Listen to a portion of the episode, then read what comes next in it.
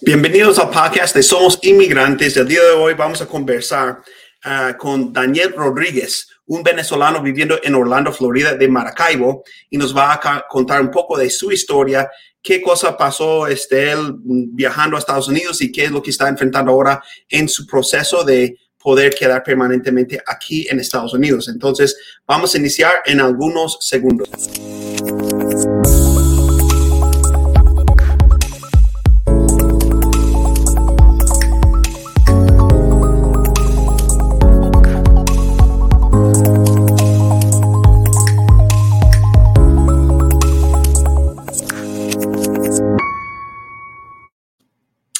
Bueno, aquí estamos y vamos a agregar ahora a Daniel. Daniel, ¿cómo estás? Eh, un gusto verte. ¿Cómo estás?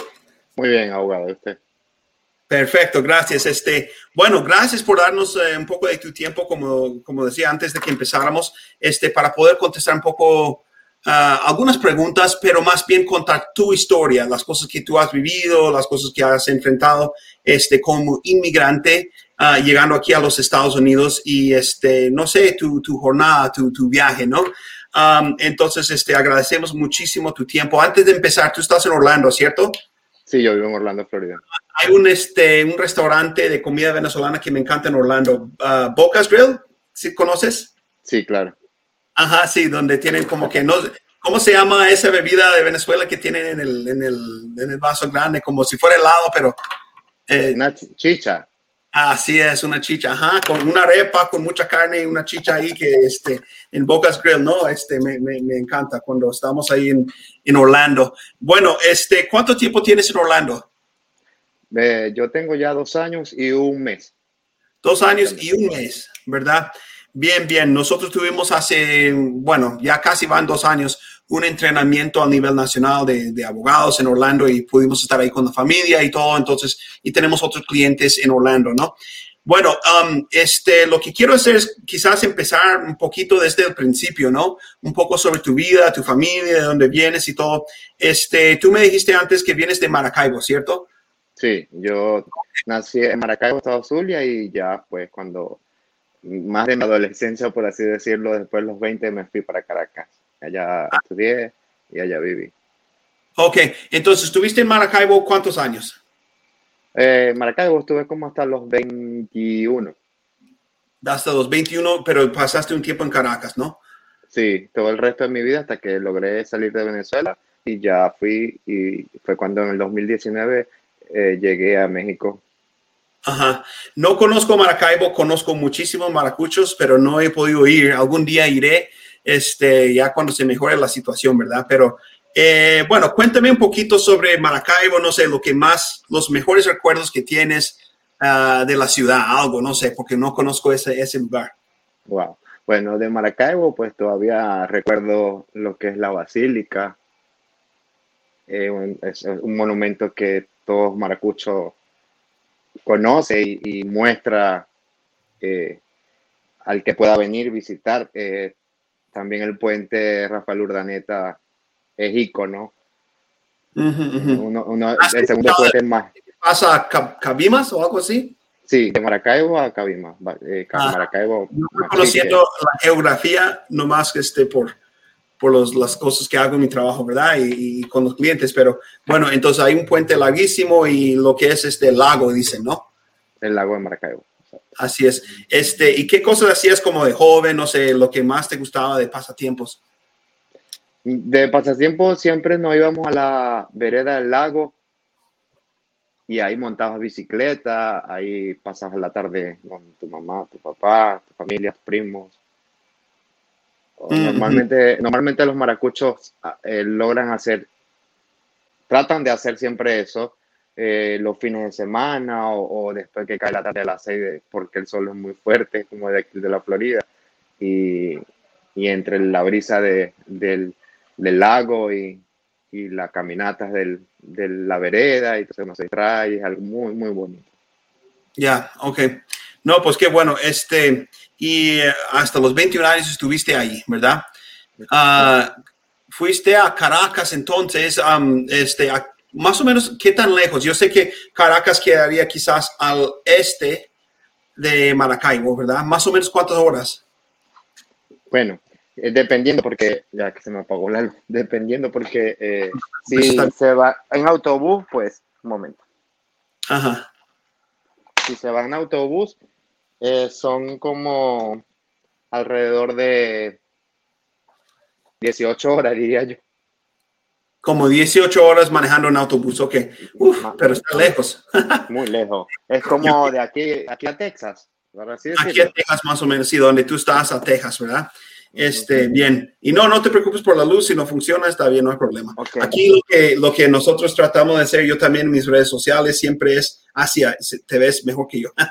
este, um, es auténtico, ¿verdad? Entonces, si pasa algo con el micrófono, como yo te decía antes de iniciar, tenía una cable que se me rompió en un micrófono, estoy usando otro. Y bueno, todo puede pasar, todo, todo puede pasar. Sí pasa, ¿verdad? Este, Bien, bueno, entonces 18 horas ah, y tú fuiste a estudiar. ¿Qué estudiaste en, Caracas?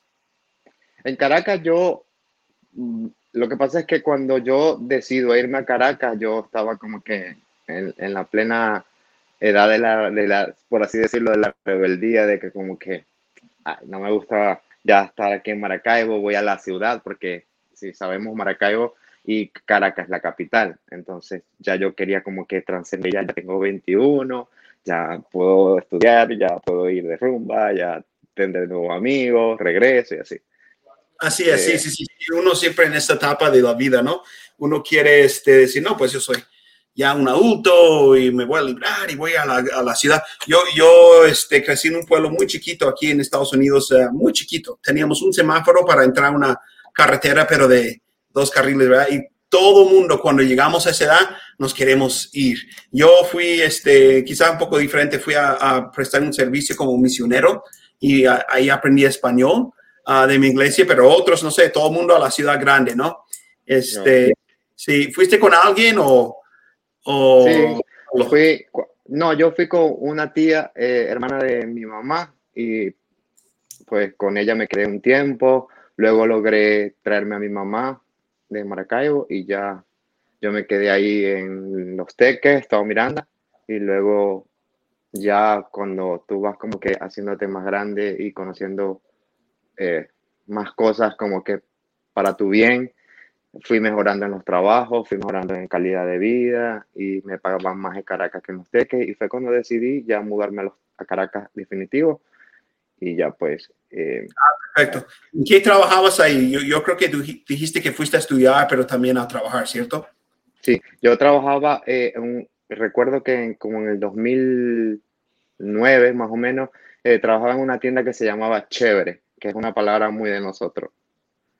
Entonces se llamaba así Chévere Regalos Universal y se dedicaba más que todo era sorpresa a, a, a regalos de cumpleaños, a a comuniones, así, eran arreglos que sí, que sí de, mm, de cumpleaños, eh, sorpresas, tú llamabas a la tienda, mira, quiero que sorprendas a tal persona, entonces tú pasabas la dirección y le llegabas así como, como lo que se está usando ahorita prácticamente.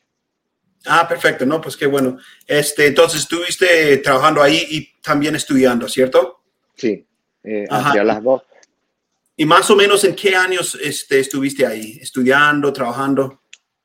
En el 2009 eh, hasta el 2000 más o menos 12 no terminé de estudiar porque me era un poco costoso, aunque había universidades públicas, pero ya yo tomé la responsabilidad con mi mamá y nada más éramos ella y yo y, y en ese tiempo ya pues yo no...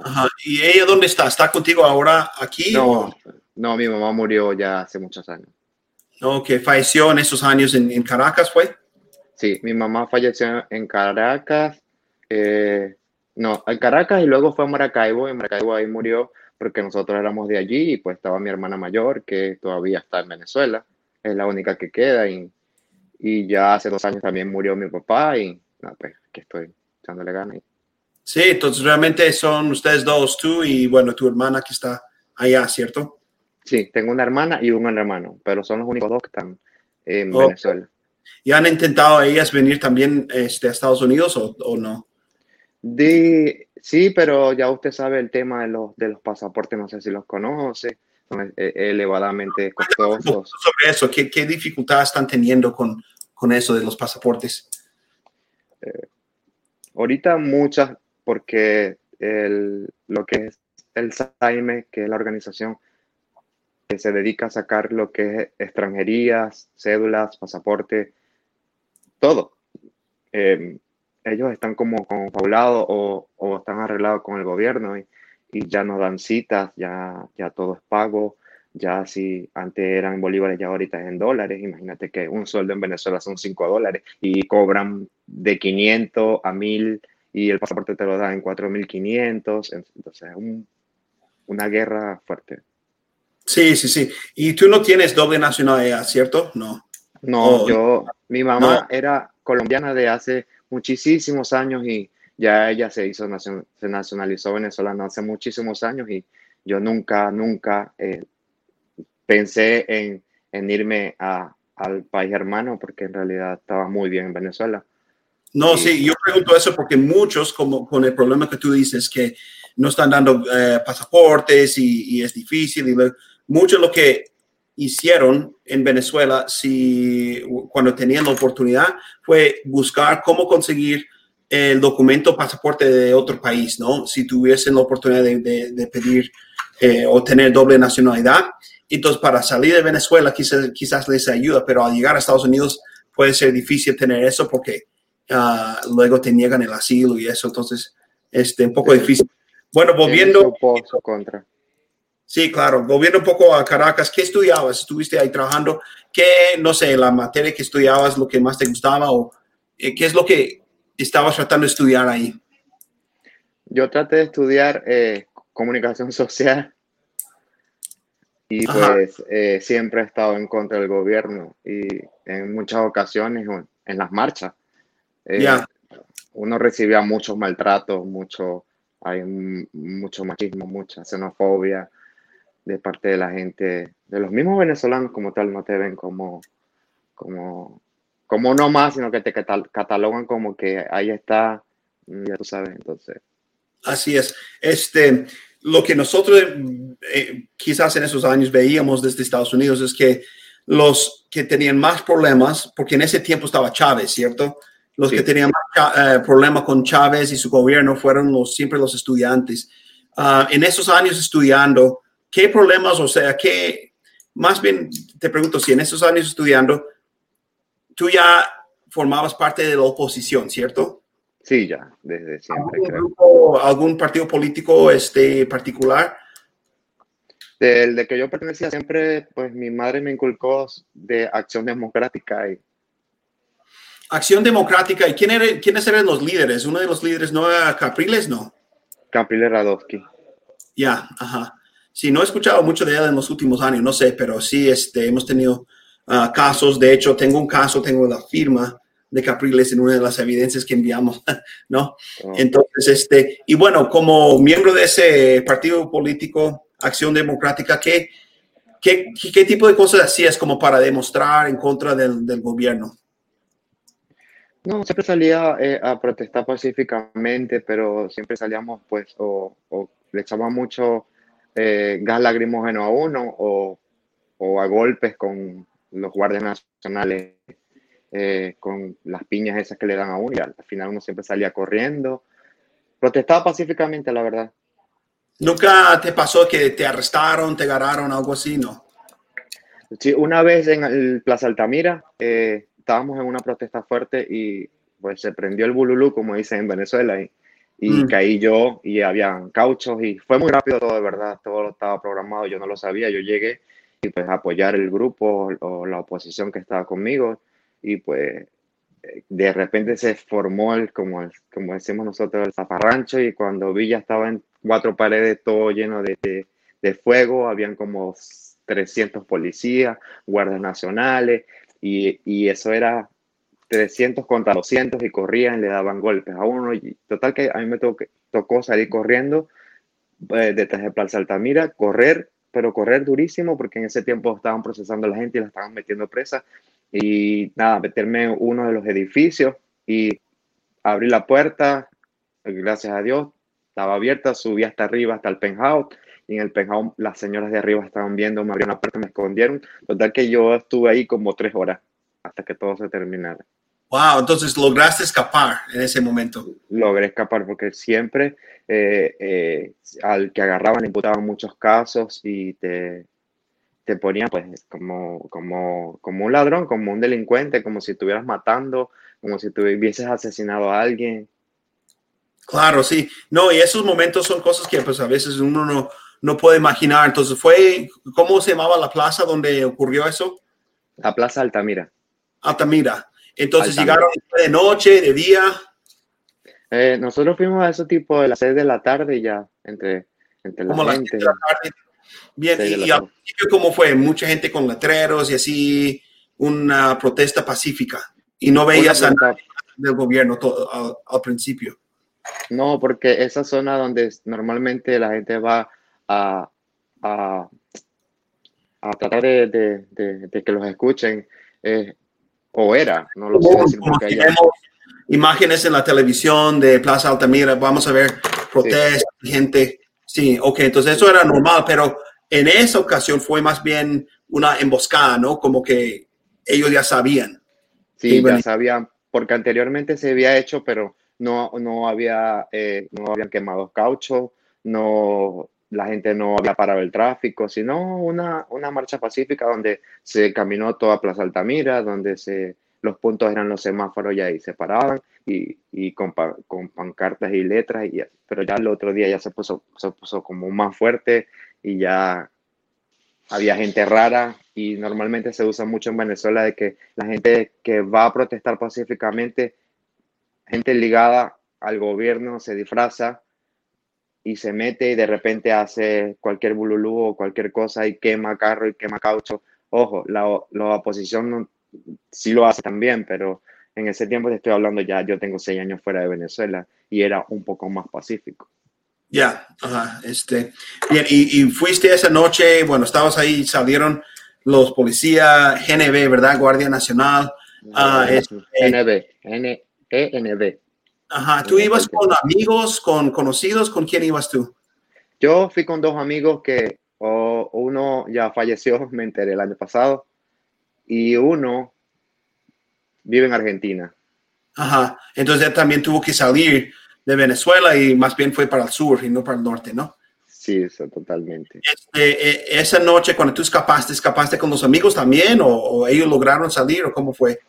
Abogado, a mí no me dio de verdad chance ni siquiera ni de agarrarlo por la mano y decirle, mira, vámonos. Eso fue muy rápido, esas fueron fracciones de segundo, cuando de repente ya yo tenía ya los guardias nacionales y, disparando quemarropa. O no, no es que era, no, eh, tiraron, aparte de las lagrimógenos, no, apuntaban y disparaban en contra de los que estaban protestando. Oh, wow. A mí, no, a mí, no, me dio tiempo, de verdad, decirle corran ni nada. Yo, ¿Cómo que me llaman? ¿Perdigones o era? Perdigones. Ya. Entonces, no, no, o sea, te echaste a correr y, no sabes más.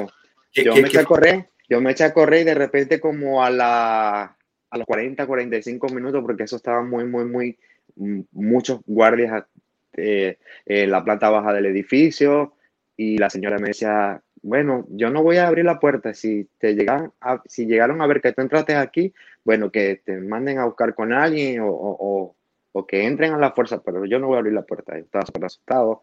Y como a los 45 minutos me llamó un amigo, me dijo, ¿dónde estás? Yo también salí corriendo, que no te hicieron nada. Yo dije, no, no me hicieron nada. Estoy aquí en un edificio frente a Plaza Altamira y una señora me ayudó y le toqué la puerta y estaba la puerta abierta, me abrió rapidito y le expliqué más o menos lo que había pasado.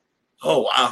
Y ella también entonces corría peligro. Es como las historias que escuchamos, no sé, en la Guerra Mundial II, que escondía, escondían a las personas en sus casas así. Entonces te ayudó esa señora, ¿no? Sí, sí, algo así parecido, sí. Wow, qué cosa. Este, entonces, cuando estabas corriendo, ellos llegaron cerca, te iban a capturar casi o. Eh, sí, sí. E, efectivamente, cuando, cuando yo me los veo encima, porque allá es un uniforme verde, más o menos como esta camisa que tengo, y, y cuando yo me los vi encima, yo, wow, yo salí corriendo y claro, intentaron agarrarme y, a los que pues, lo pudieron agarrar, los agarraron. Yo siempre he, corrido durísimo y yo creo que, por eso no me libré de, que no me hayan agarrado, si no tuviera en Venezuela. Si esa señora no te abre la puerta. Si esa señora no hubiese abierto la puerta, yo estuviera todavía en Venezuela preso porque... Claro.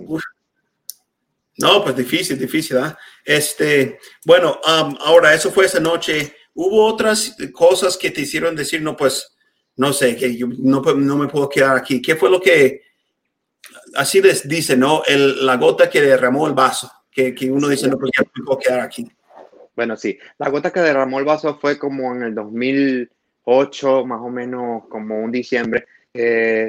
yo siempre me ha parado en la calle ver a un anciano, eh, ver a un perro, eh, siempre esas cosas a mí me han detenido. Y vi a un niño como de nueve años y, en un centro comercial en Venezuela, Capitolio, y, y me, me, me, movió la fibra, como por así decirlo, y el niño me dice, tengo hambre, y yo le digo, bueno, vamos, yo te llevo a que comas algo. Yo en ese tiempo trabajaba en un laboratorio de medicina que se llamaba Intercat de Venezuela, quedaba en Artigas, en Caracas. Y en ese tiempo, en ese tiempo yo ganaba muy bien y, y ganaba Cestati, que, que es como que lo puedes usar aquí en, en McDonald's, en, en, Burger King, en Popeye, en, en todas esas cadenas. Total que el niño me convenció y me echó una historia y me dice, mira, mi mamá y mi papá no pueden salir porque están muy, muy enfermos. Y yo le digo, bueno, vamos. Y yo en ese tiempo le compré dos pizzas. Y yo le compré las dos pizzas y yo veo que el niño me lleva como para un lugar que no era como lo que yo estaba esperando, pero yo dije, bueno, por mi mente pasó uh, un poco de, de, maldad hacia el, o sea, del niño hacia mí, pero yo dije, no puede ser, es un niño. Y efectivamente, cuando yo llegué al lugar, eran unas tocadas. Eh, habían cuatro personas con pistolas, no estaba su mamá y su papá. Al niño lo utilizaban de, granada, de carnada y fue cuando, pues, esto no lo sabe casi nadie y pues yo me quiero abrir con usted porque de verdad que sí fue fuerte y me tuvieron como más o menos cuatro horas. En ese proceso de cuatro horas me desnudaron todo en un cuarto. Con una familia que conocías y te ganaron, si entiendo bien, ese niño te llamó, fuiste y luego había la, estaba la familia del, del, niño ahí. Eh, eh, fue lo que el niño me pintó en, ah, ya, ya. Exacto, en. ¿Y los que, entonces, quién fue que te capturó? ¿Fueron colectivos o quién? Eran unos colectivos y después lo, yo logré entender. Un niño para como que ir a, a, llamarte para que fueras con ellos. Sí, y así fue. O sea, el niño me dio tanta ternura y habló tan seguro que yo caí en las garras del niño, fui con las pizzas y cuando, ah, no, pero es que tienes que entrar para que, para que me ayudes porque mi mamá y mi papá no pueden caminar. Y efectivamente, cuando trancaron la puerta, yo dije, Daniel, aquí fue. ¿Y pero, pero por qué te buscaban a ti? ¿No te dijeron? No, no, es que era como, como, no sé si es como la manera de que en aquel tiempo en Venezuela te vestías o, o por decirlo así, a nosotros los gays eh, siempre nos catalogan porque o tenemos buenos trabajos, o nos gustan las cosas buenas, o... Entonces, como que te tienen identificado, no tan, bueno, puede ser por ser miembro de la comunidad LGBT, pero también por ser uh, opositor. ¿Las dos, ¿Las dos cosas tú piensas o no te dijeron? Sí, las dos cosas pienso, porque en aquel tiempo me acuerdo yo que en el 2000, más o menos 2016, eh, la oposición siempre ha, ha estado como que la parte buena, por así decirlo, no estoy denigrando, pero ya cuando eran chavistas y cuando eran la parte de Maduro, ya gente de clase baja, eh, es muy distinto, son dos, como dos rangos muy, muy, muy particular que podrás verlo en las marchas. Eso como que da miedo porque tenías un blanco en la espalda y ellos te querían y sabían cómo llegarte, como que mandar un niño que te conmueves un poquito con él y tratas de ayudar y terminas en sus manos, ¿no? Eh, dices que estuviste cuatro horas, no te dijeron por qué, o sea, ¿qué fue lo que pasó en esas cuatro horas? Sí, efectivamente me dijeron, las cuatro horas me tuvieron ahí, como le dije, me quitaron todo, solo me dejaron en interior y me decían era, me quitaron mi tarjeta de crédito, mi tarjeta de débito y en ese proceso de las cuatro horas yo nada más escuchaba así, ya saqué 500 bolívares. Oh, ya saqué mi dinero. Sí, todo el dinero lo sacaron, todo, todo, todo. Pero me imagino, porque yo veo esto mucho en mi trabajo, una de las cosas, este, los oficiales eh, de inmigración, los jueces tratan de pegarse a eso. Dicen, no, pues ellos no te querían perseguir por ser miembro del grupo del LGBT o porque eres de la oposición, sino que porque tenías dinero y querían tu dinero. Pero en lo que yo veo, en este caso y también en muchos casos, este, eso nomás es un método para maltratar a la persona, pero la razón principal siempre es porque uno es de la oposición, uno no apoya, este, o en tu caso también formas parte de esa comunidad en particular, ¿cierto? Sí, sí, sí, eso influye mucho en Venezuela, de que tú apoyes el, la oposición, sí.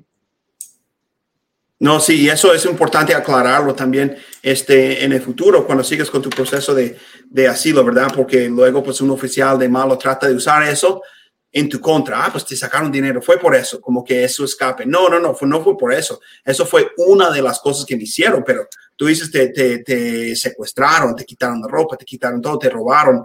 ¿Hasta qué punto te dejaron salir? Mira, pasa, eh, las cuatro horas más largas de mi vida fueron esas, la verdad. Eh, sí. cuando hubo un momento que el banco, eh, yo no tenía mucho, pero sí era una cantidad que, que se podía susistir, por así decirlo, tres meses sin trabajar. Y cuando el banco vio de que una de las tarjetas de crédito fueron todas sacadas y la transacción era, me imagino, que es alerta al banco de que la misma, la misma, la misma, cortaron esa tarjeta y me vuelven a llamar a mí. Y yo le digo, pero ya va, yo no tengo la culpa de que el banco te haya, haya clonado la tarjeta, la haya cortado. Si yo estoy aquí, ustedes tienen mi tarjeta. Ya. Entonces, más o menos, y me preguntaban más o menos cuánto tienen en la tarjeta, cuál es el crédito. Y yo le dije en ese tiempo, 10 millones, 10 mil. Ya ni recuerdo, porque como han cambiado tanto los ceros, eh, efectivamente, nada, sacaron todo y fueron por la otra tarjeta y así entre porque es demasiado astuto. Cada 25 minutos sacaban en un punto, en otro punto, en otro punto, hasta que total la dejaron en cero. Oh, wow. Qué cosa. ¿Y estuviste ahí con otras personas también en la misma situación? No, yo estaba solo, habían cuatro personas. Y después de las cuatro personas, a mí me dejaron con una sola persona. Y esa persona me, me apuntaba, me apuntó como más o menos 45 minutos con la pistola aquí. Y ya yo le dije, ya, ya, ya están logrando sacar todo. Yo no me estoy eh, poniendo en contra ni le estoy diciendo que no. Y simplemente, bueno, si una de las tarjetas fue bloqueada, fue por el banco, no fue por mí. Yo me estoy ayudando y le estoy dando hasta las claves y todo, porque se manejaba así. Las tres personas que salieron se fueron en moto y la que me, con la que me dejaron ahí, la que se comunicaba conmigo, el celular no lo pagaron, me sacaron todas las tarjetas, se llevaron la ropa o simplemente me dejaron ahí y todo lo que estaba en el cuarto lo sacaron afuera. Qué cosa, wow. Entonces ya por fin te dejaron salir. ¿Cómo fue? Eh, te, ¿Te dieron tu ropa o nomás te tiraron a la calle? ¿Cómo fue que te dejaron salir? Me, me dijeron, el, el, que estaba conmigo me dijo, mira, después de los 45 minutos yo no te voy a hacer nada. Eh, esto es como para nosotros asegurarnos, el celular no te lo voy a regresar. En ese tiempo nosotros comprábamos en Amazon, imagínate. Nos daban cierta cantidad de dinero por Cadivi y uno compraba el celular y, y con, con, un cupo Cadivi que era un año, solo podías comprar un celular. Y yo lo había comprado, tenía apenas tres días que había comprado mm. ese celular. Entonces, pues para mí fue un choque fuerte porque yo, todos mis ahorros, todo el año de trabajo lo, se me fueron ahí. Yo dije, wow, bueno, por lo menos estoy vivo. Y me dijo, mira, vamos a hacer algo, yo te voy a quitar el celular, no te lo voy a dar, no te voy a decir mentira. Eh, ya te diste cuenta cómo manejamos, ya todo el dinero está en las manos de nosotros. Eh, te voy a dar el bolso y solo vas a salir con el pantalón puesto y derechito. no vas a mirar para atrás, no vas a llamar policía porque te estamos observando desde afuera. Wow. Mira, yo caminé como 40 pasos y eso, los pasos más lentos de mi vida fueron eso porque yo decía, ¿y si corro y me pegan un tiro por detrás? Sí, sí, sí, wow. Y uno como que con ese miedo. Ahora, este, de ahí, ¿cuánto tiempo pasó hasta que saliste del país?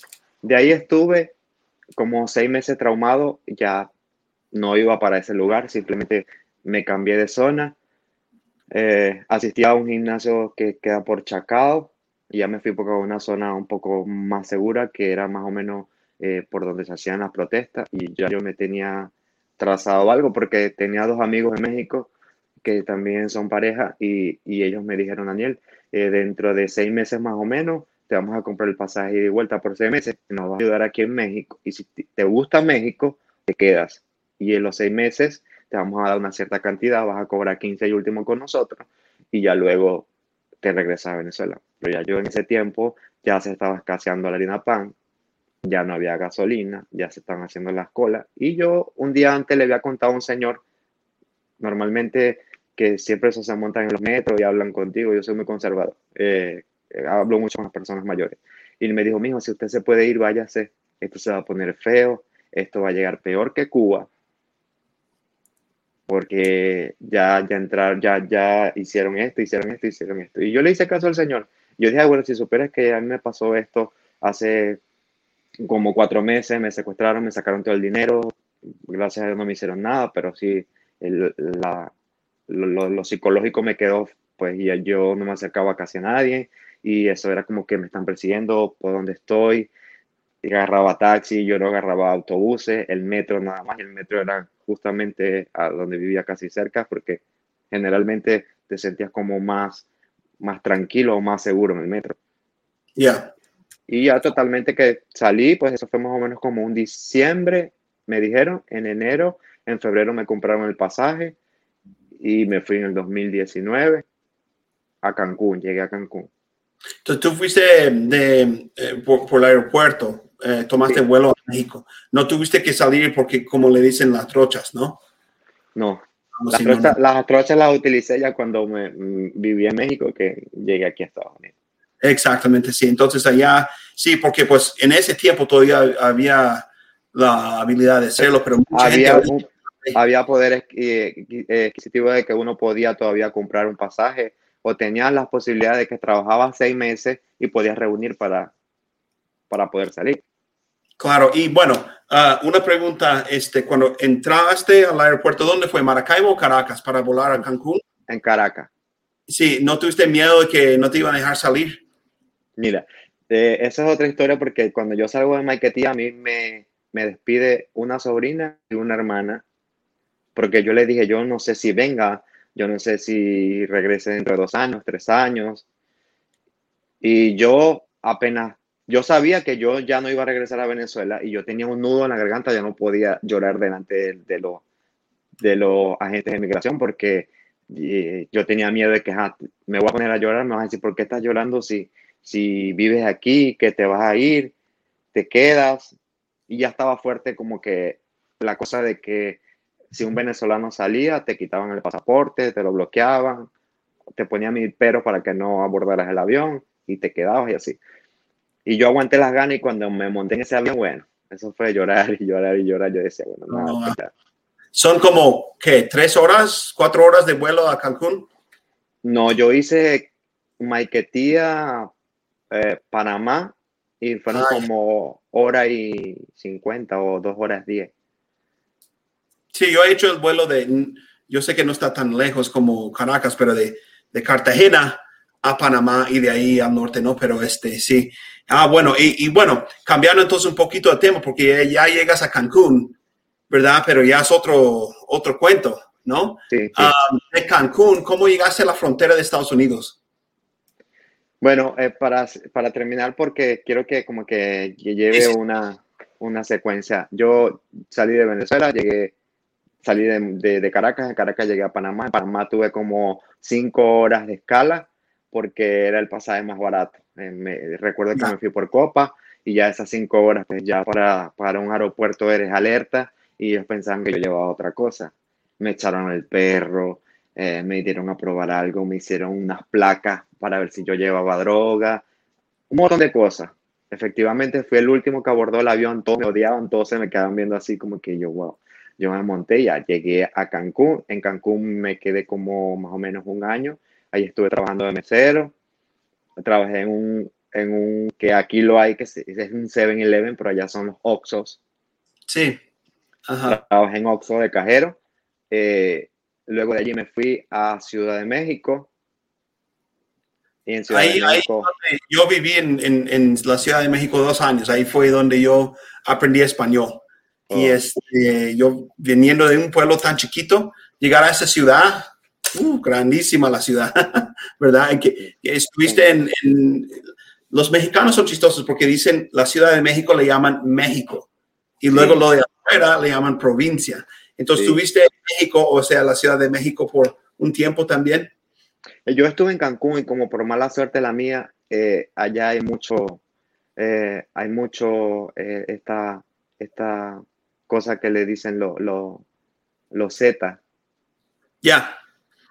Ajá, y luego identifican a uno por el acento, obviamente, ¿no? Sí, obviamente, y pues ya empiezan como que a rondear, a rondear y empiezan a, ellos lo llaman como, como especie de, de una vacuna de piso, para mejorar piso.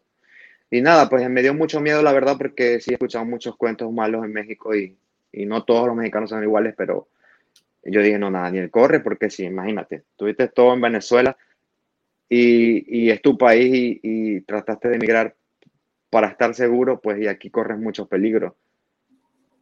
Normalmente sí, siempre he tenido como que esa, como que esa mala, no, no, no lo voy a decir malo porque no, esa virtud de que o, me siguen mucho o llamo la atención donde llego, quizá a lo mejor por, por mi manera de ser o por, por el aura, no lo sé decirlo de verdad. Y pues ya, ya la, cuando me vio, ya la semana, ya empezó el tipo a decirme que si no me iba a cortar un dedo, que si me, yo dije, no, no, no, no, yo esto no lo puedo permitir. Y automáticamente me fui a Ciudad de México, hablé con, con, con la migración de, de Cancún y me dijeron que sí, que sí podía viajar normal porque estaba dentro del territorio. Y terminé de hacer mis cosas en Ciudad de México y ahí en Ciudad de México hice un curso en Superama, que es como decir que Walmart o Superama de Walmart. Y ahí trabajé de cajero como unos seis meses, más o menos. Y ya, luego, ya luego me enteré de que por Reynosa se podía uno, uno cruzar y, y, ya me pasaron cosas parecidas también en Ciudad de México. Yo dije, no, ya, este, ya esto es la definitiva, o sea, uno, dos, tres seguidos, no puede ser. No, sí, y mucha gente, muchos venezolanos pasan por Reynosa, ¿verdad? ¿Cómo llegaste ahí? ¿Por bus? ¿Tomaste un bus del DF a, este, a Reynosa? No, eh, no, no quise tomar autobús porque dicen que por las carreteras es muy peligroso, las bandas delictivas esas de las que había comentado. Son famosos ahí por uh, un tren, o no solo un tren, es como una vía que le llaman la bestia, que todo el mundo, los que no tienen dinero, se suben a un tren que pasa y están ahí hasta que llegan al norte varios días, ¿no? Está difícil. Entonces, este, pero bueno, agarraste vuelo, entonces. Yo agarré un vuelo de Ciudad de México hasta Monterrey. Ya, ok, listo. Y en Monterrey, de ahí, ¿cuánto, uy, se me olvida, cuánto tiempo para la frontera? De, de allí de Monterrey a, agarré como un autobús eh, hasta Reynosa, que fueron como dos horas. Ya. Y bueno, esta parte de Reynosa no queda siempre muy claro, porque uno llega ahí, pero yo creo que tú sabes, no sé, o sea, um, uno no puede nomás ir caminando y llegar a Estados Unidos, ¿verdad? ¿Qué, ¿Qué, cosas, qué pasos tuviste que hacer para llegar al momento que tú te entregas a los oficiales de inmigración? Mira, fue muy chistoso porque cuando yo, yo no tenía ningún dinero, yo lo, todo lo que tenía ahorrado, lo que trabajé, lo, lo agarré para el boleto y para literalmente sobrevivir en, en, Reynosa, porque duré más o menos como un mes y medio para poder lograr cruzar para acá. Eh, eh, cuando tú llegas a Reynosa, a mí me dijeron, llegas a Reynosa y agarras, subes el puente de McAllen y ahí te entregas y dices, soy venezolano y quiero que me den asilo político. No, no, no. Eso no funciona así, ya, ya eso lo quitaron, ya eso, eso, no sé. Ah, para mí nunca me funcionó eso. Eh, logré conseguir un coyote y ese coyote, ese coyote, me cobró una cantidad de dinero en dólares. sí, para, para los que no saben, coyote básicamente es un guía, como alguien que conoce, sabe cómo cruzar y, sabe hacer la cosa, ¿verdad? Porque, exacto, porque parte entrar y todo eso. Ahora, normalmente, no sé, no tienes que decir cuánto pagaste, pero tú me puedes decir si estoy mal. He escuchado que puede ser entre 3, 4 mil hasta 8 mil, 10 mil dólares, dependiendo para un coyote. No, no estoy seguro, ¿no? Sí, más o menos esa cantidad. Paga la gente, en este rango de, ajá, sí, sí, sí. Listo, entonces conseguiste a alguien que te pudiera ayudar. ¿Y luego cómo fue eso? Luego me dijo, eh, claro, yo, yo dije, no, no le voy a entregar el dinero porque se había escuchado mucho de que entregabas el dinero. Sí, yo te paso buscando por tal parte o te llevaban a una parte y resulta que nunca llegaba y nunca, yo le dije, mira, yo, si tú me vas, ¿cómo va a ser el proceso? Y me dijo, bueno, el proceso va a ser así, yo te voy a buscar a eso de las 8 de la noche, te va a montar en una camioneta, contigo van ahí seis personas. Y literal, esas seis personas estaban encima de mí, porque a mí se me ocurrió de meterme de primero. Y el traslado más o menos es como unos 15 minutos en carretera, no ves nada, porque, o yo no vi nada porque en realidad casi todo el mundo estaba encima de mí. Y más o menos como a los 8 minutos ya dicen, Bajan, bájense y corran todo el tiempo derecho.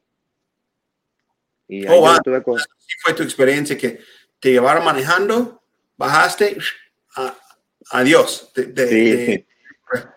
más o menos como unos 15 minutos.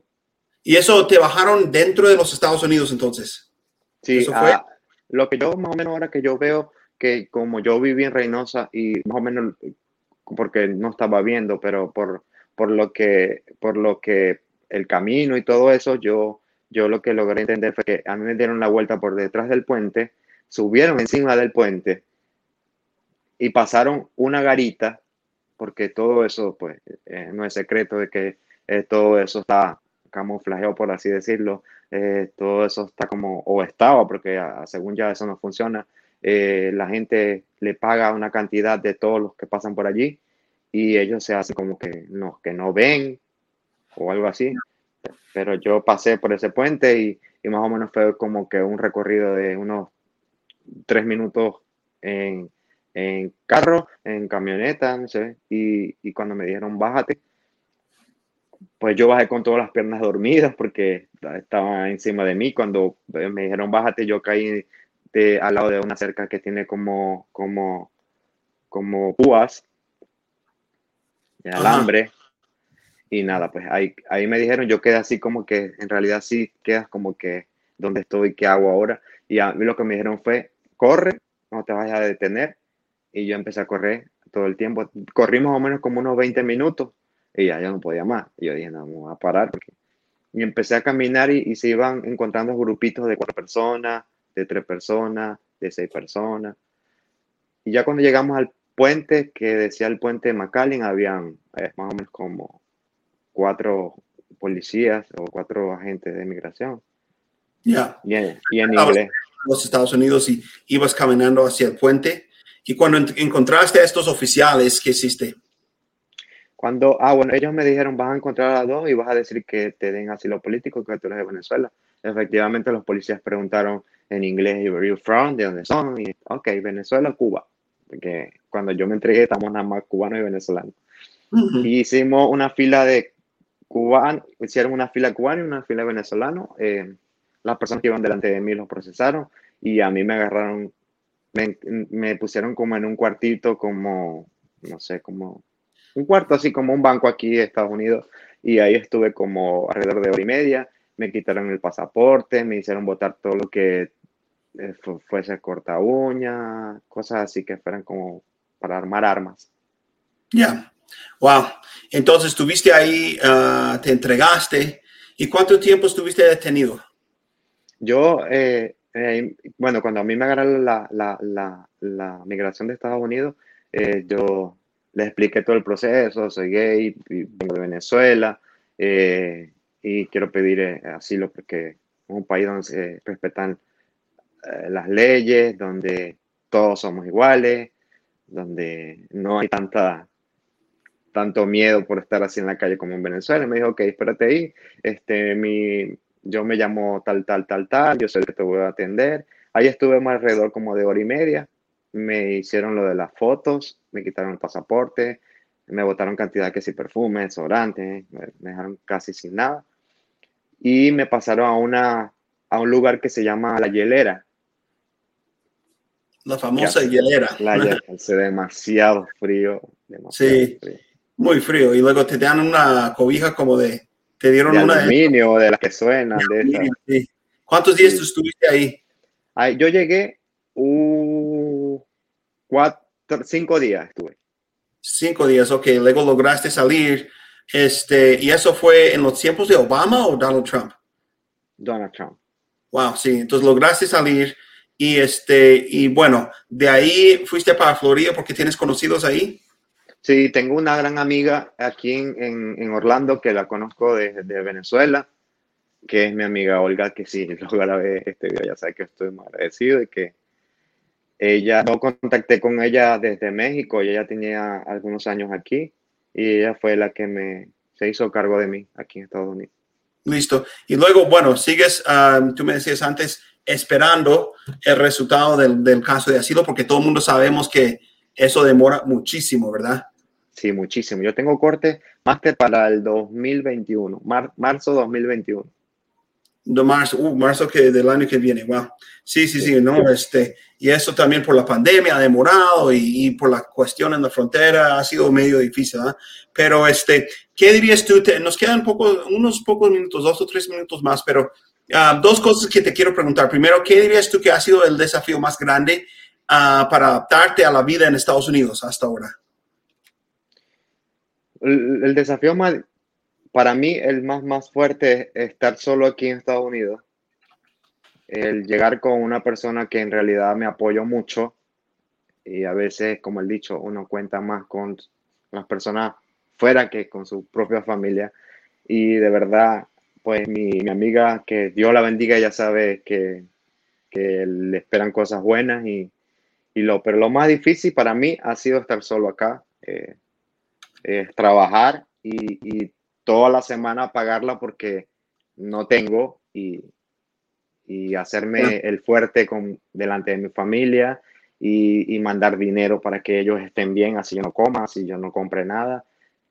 Sí, no eso siempre es algo como que muchos están en esa misma situación, mandando dinero uh, para la familia y bueno, quedan casi sin nada porque aquí el dinero no rinde tanto como, como en otros lugares, ¿no? Este, entonces, no, pues eh, difícil esa situación. Este, um, ahora, la segunda pregunta que te quería hacer, uh, ¿qué, ¿qué consejo darías a otro inmigrante que está en una situación similar a ti, como que para sobrellevar todas las cosas, porque llevamos casi, vamos para una hora conversando y me has contado muchas cosas difíciles en Venezuela, en México, la frontera y ahora viviendo aquí solo, esperando el resultado de, de tu caso de asilo, ¿qué, ¿qué dirías a otra persona como para animar a esa persona que sigan adelante? Nada, que se sientan afortunados de haber llegado a este país porque este país es un país de oportunidades. Si las sabes apreciarlas, vas a salir adelante. Eh, no perder la esencia, no perder esas ganas de decir, si yo no tengo, yo tampoco quiero que la otra persona tenga. Así tú no tengas y, y no dar las obras, sino dar, que te salga del corazón y que siempre estar allí por, por las buenas, por las malas y, y, y no cambiar, la verdad. Eh, es un país fuerte porque se trabaja mucho, pero ves la recompensa cuando te trazas metas, cuando, cuando ya quieres algo, cuando te quieres centrar en que yo quiero, yo puedo, yo lo voy a tener. Esas ganas de, de salir adelante, esas ganas de decir, yo lo obtuve yo estoy aquí o yo trabajé, yo me lo gané.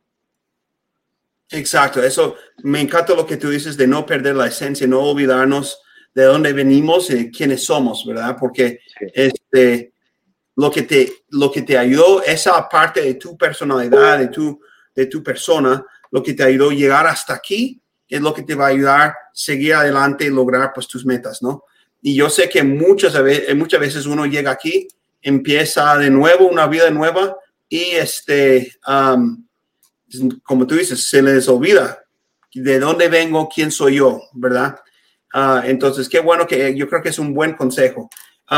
Te, quiere, te quiero agradecer por tu tiempo este, y por compartir estas cosas con nosotros, porque sé que muchos se pueden inspirar por escuchar una historia similar a la historia que ellos están viviendo, ¿verdad? Entonces, este, mil gracias por eso y lo que podemos hacer para este, ayudarte, apoyarte en tu jornada, en tu, en tu viaje eh, lo vamos a hacer. Eh, mil gracias este, por el tiempo. Gracias.